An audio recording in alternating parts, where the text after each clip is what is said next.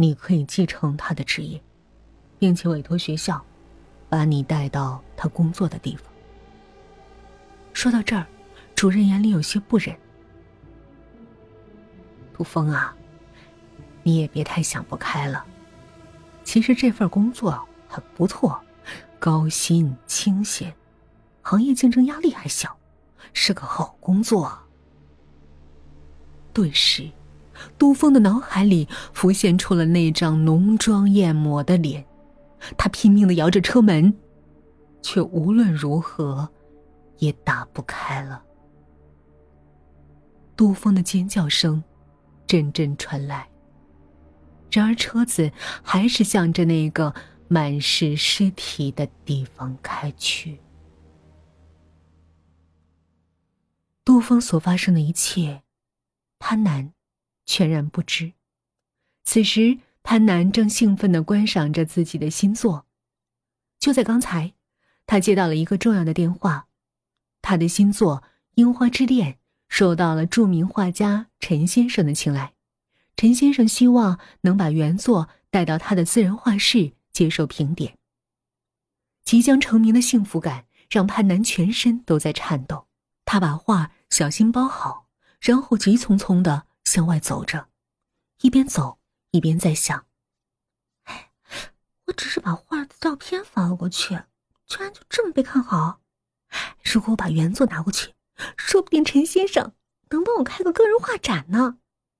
哇，大手笔宣传！”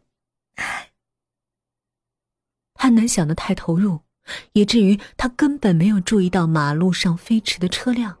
也没有听到那尖利的刹车声。就在那一瞬间，潘南和他的画一起被撞飞了，画出一道用画笔无法勾出的曲线，然后重重的摔在了地上。画布扯开，潘南的血溅到了樱花之恋上。为原本美丽的画作添上了更加残酷而迷离的美。路边的人都驻足，他们呆呆的盯着地上的画，被那种难得一见的死亡之美所征服。潘南就在这美丽中闭上了眼睛。他不会知道。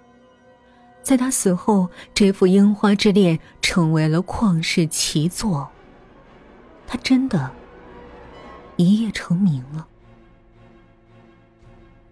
艾琳想要男友再也不离开她，杜峰想要一份高薪清闲的好工作，潘南想要自己的画一夜成名，红遍万家。他们的愿望都实现了，然而，却不是通过。他们想要的方式。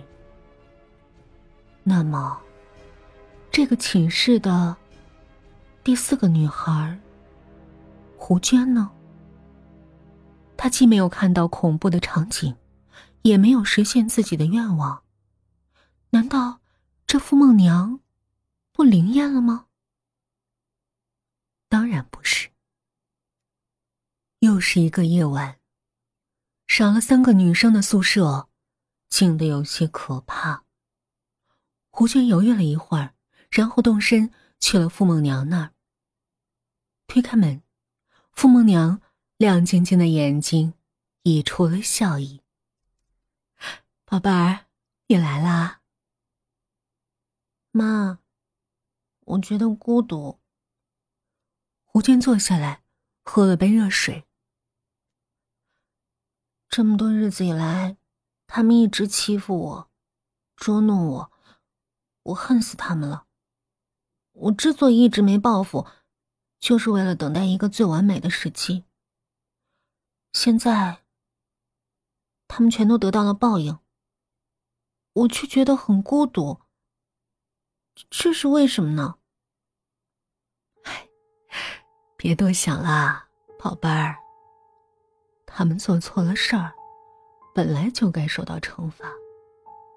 这件事儿，我也有错。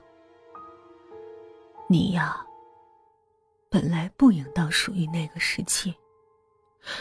我不该让你去那儿上大学。没错，我不应该去上大学，因为我同学都不相信这个世界上有扭曲的愿望，也不相信这世上真的会有报应。风呼啸吹过，却在接近傅梦娘的小屋时，扭曲的改变了方向。